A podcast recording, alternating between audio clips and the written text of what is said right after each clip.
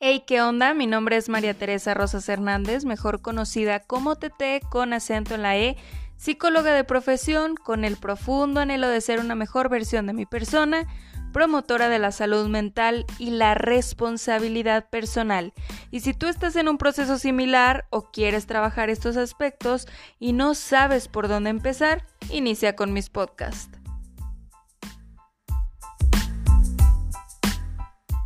Hey, ¿qué onda? Ya te extrañaba. Espero así como el tema del día de hoy, que estés de maravilla en este día. Yo soy Tete con acento en la E, host del podcast A Prueba y Error, y estoy muy contenta, muy feliz, muy satisfecha, muy emocionada lo que le sigue porque estás aquí conmigo. Y vamos a, a platicar de algo que en ocasiones no somos conscientes y que nos es muy difícil ponerle nombre y es sin lugar a dudas la expectativa. La expectativa está conformada por creencias, por deseos, por ilusiones, por previsiones, etc. Las creencias son como mensajes o cortos circuitos o bueno, una vocecita que tenemos en la cabeza que nos hace actuar de determinada manera y nos lleva por caminos que en realidad no queríamos. Nos hacen frustrarnos y en ocasiones no sabemos ni por qué. Y si te fijas, la mayor parte de la gente trabaja para cumplir objetivos impuestos por otros, dedica parte de su tiempo a actividades que no quiere realizar o se ve obligada a llevar un estilo de vida totalmente distinto al que en realidad quería. Y por eso hoy hablaremos de las dos caras de la expectativa, la positiva y la negativa, porque no todo es malo, no todo es bueno y en realidad lo bueno y lo malo no existe. Partamos entonces mencionando que el cerebro está diseñado para pensar en futuro, porque nos ayuda a sobrevivir. Y si el cerebro por encima de todo lo que busca es sobrevivir y no entiende de espacio-tiempo, no sabe si estamos en la época de los dinosaurios de las cavernas o si estamos en el siglo XXI. Eso a él le da lo mismo. Lo único que quiere es que tú te mantengas vivo y para mantenerse vivo el cerebro necesita proyectar un plano indefinido de caminos o de opciones que puede tomar si otro le falla.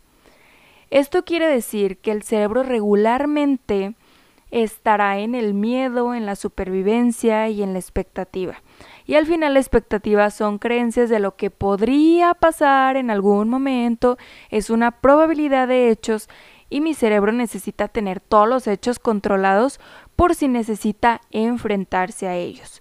Muchas veces atravesamos por todo esto, por ejemplo, cuando hay una ruptura de pareja. Creo que esos son los ejemplos más simbólicos, más significativos y que la mayoría de nosotros ha pasado por ahí. En donde cuando hay una ruptura nos decimos cosas como, por ejemplo, esperaba que esto fuera de otra forma, que esto no hubiera pasado, nunca pensé que llegaría a ser así, bla, bla, bla. Todo esto Quiere decir que al final nuestra probabilidad de éxito cerebral es mucho más mecánica de lo que pensamos. Y en esa probabilidad se junta la distancia entre lo que imaginamos que va a pasar y lo que realmente sucede. Entre lo que imagino y lo que pasa hay un abismo que no tomamos en cuenta y regularmente nos quedamos en la interrogante, en la pregunta de ¿por qué no funcionó? ¿Qué pasó? ¿Qué hice mal?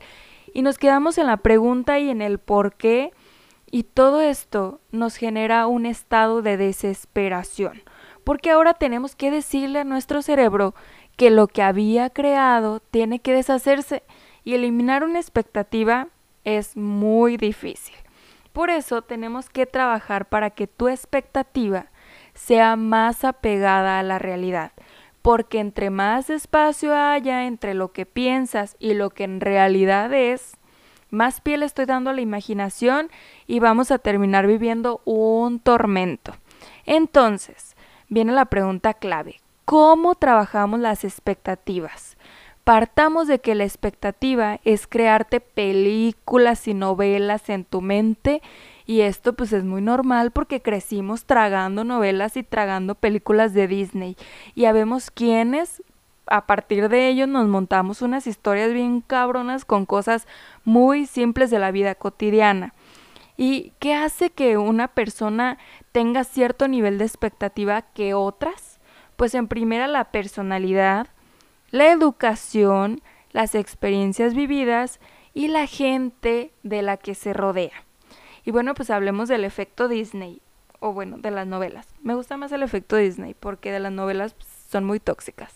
Las películas eh, o el efecto Disney tienden a ser muy fantasiosas y de hecho hay estudios que demuestran efectos positivos y negativos en las personas que crecimos viendo este tipo de contenido.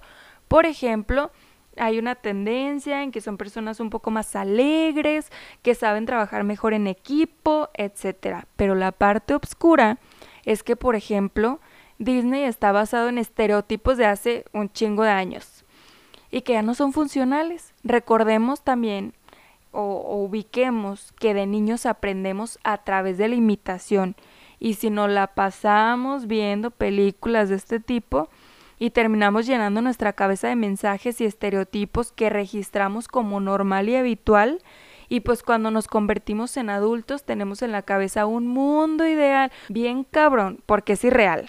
Y bueno, hoy nos encontramos en un choque y una lucha entre nosotras como mujeres, entre la parte de ser mujer moderna, de ser mujer trabajadora, de ser una mujer independiente, fuerte, autosuficiente, con el otro lado de la moneda de las pelis Disney, de tienes que cuidar tu casa como la Cenicienta, como el ejemplo de la sirenita perdiendo la voz por alguien, tener que encontrar al príncipe que te salve, etc. Debajo de todo esto, por muy modernas que nos queramos creer, siempre hay un residuo de querer encontrar a alguien que nos salve.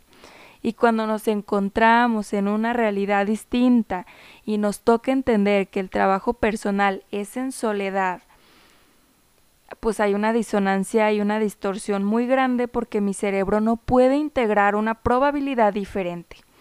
Todo esto, a la larga, lo que genera es un sufrimiento absurdo porque estamos en un mundo en donde las relaciones no funcionan como funcionaban antes. Y la base de las relaciones del siglo XXI es partir del trabajo personal para poder compartir con alguien que te aporte y pues no tiene que ser para toda la vida, partamos de eso. No, no necesariamente tienes que encontrar al hombre o a la mujer de tu vida y no necesariamente tiene que ser un príncipe o una princesa. La expectativa hay que ponerla en presente, eh, ubicarla en ti, en el ahora, en lo que tienes y en tus posibilidades actuales. Y si conoces gente, pues qué bueno, pero sin expectativas. Y sin embargo también la expectativa eh, nos genera altos resultados por el otro lado, ¿no? Vamos a la parte positiva, a la parte que me ayuda a mi expectativa. Si yo tengo una expectativa muy alta sobre el hecho de que voy a encontrar trabajo o un buen trabajo, me voy a predisponer a una acción más exacta. Las expectativas nos ayudan a ganar cosas, pero no por obra de Jesús Cristo o del Espíritu Santo, sino por lo que haces para llegar ahí.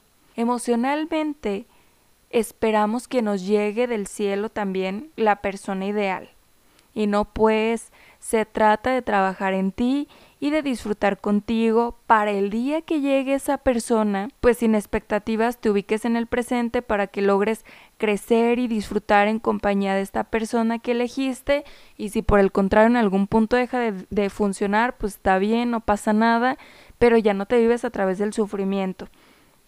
Y también no le podemos adjudicar esto al destino, al universo, a la casualidad, a Dios. Estar con alguien es una decisión diaria. Yo me fijo, por ejemplo, les voy a contar un poco, voy a abrir la boca de más, pero cuando yo conocí a mi esposo, yo lo conocí en una fiesta, ¿no?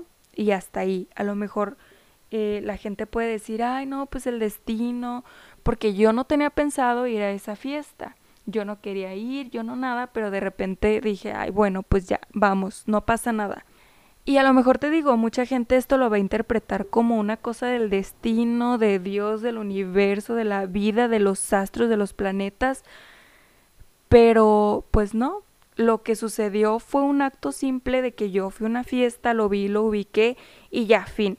Lo demás fue decisión de él y mía, porque a partir de ahí nos buscamos en Facebook, eh, platicamos, nos dedicamos mucho tiempo, nos gustamos, nos conocimos, decidimos salir, decidimos volver a salir y así sucesivamente hasta que en el punto que nos sentimos seguros decidimos iniciar una relación. Pero todo fue una serie de decisiones. El trabajo no es fácil, ojo con esto, es complejo, pero es necesario para evitar frustraciones, victimismo y autocompasión. La vida es un constante ciclaje y reciclaje de experiencias y situaciones y hay que estar entrenados para que al final intentemos adaptarnos a las situaciones de la vida cotidiana de manera funcional. Y para cerrar me gustaría leerte la oración de la gestal, que dice así, yo soy yo, tú eres tú, yo no estoy en este mundo para cumplir tus expectativas, tú no estás en este mundo para cumplir las mías, Tú eres tú, yo soy yo, y si en algún momento o en algún punto nos encontramos, será maravilloso. Si no, no puede remediarse. Falto de amor a mí mismo cuando en el intento de complacerte me traiciono. Falto de amor a ti cuando intento que seas como yo quiero en vez de aceptarte como realmente eres. Tú eres tú, yo soy yo. Yo soy Tete con acento en la E y te recuerdo mis redes sociales. Me encuentras en Instagram, en YouTube, en Apple Podcast y en Spotify como a prueba y error. Ojalá te haya gustado el tema de hoy, ojalá te lleves tarea para trabajar estas expectativas. Yo te espero en mis redes sociales para que platiquemos, echemos chisme y me platiques alguna situación que vaya ligada a las expectativas. Hasta el siguiente lunes o martes.